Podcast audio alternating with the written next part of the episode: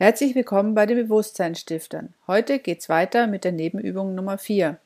Die lautet positives Denken, das Positive im Negativen erkennen.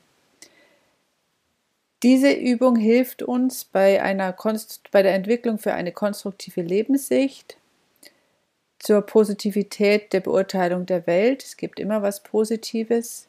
Dann die Entwicklung von Unbefangenheit, Entwicklung von Duldsamkeit und Geduld Entwicklung von Toleranz, auch anderen Ansichten gegenüber. Es stärkt unsere Standhaftigkeit, unsere Verständnisfähigkeit und es sichert unser Selbstvertrauen. Was müsst ihr jetzt tun? Na, einfach, wenn ihr eine Situation habt, zum Beispiel im Stau steht, einfach schauen, was ist das Positive daran. Also es kann ja auch sein, dass man vielleicht auch verhindert wurde oder ausgebremst wurde, weil sonst wäre vielleicht was geschehen. Das weiß man ja immer nicht. Also was ist das Positive daran, dass ich jetzt im Stau stehe? Es könnte ja sein, dass ich jetzt Zeit habe, innerlich was nachzudenken und beim Kunden kann ich ja immer anrufen, wenn ich etwas später komme.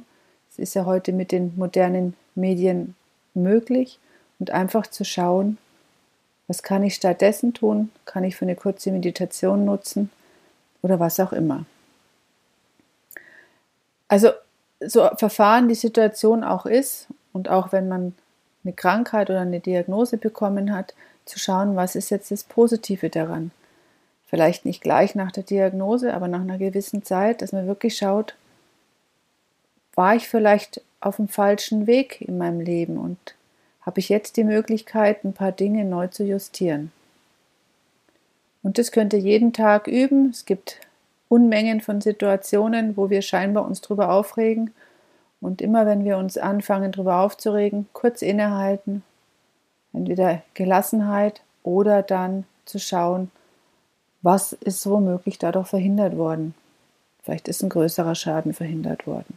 Also sucht das Positive, wenn euch vermeintlich was Negatives passiert. Ich wünsche euch viel Freude über die nächsten sieben Tage. Bis dann, eure Tanja.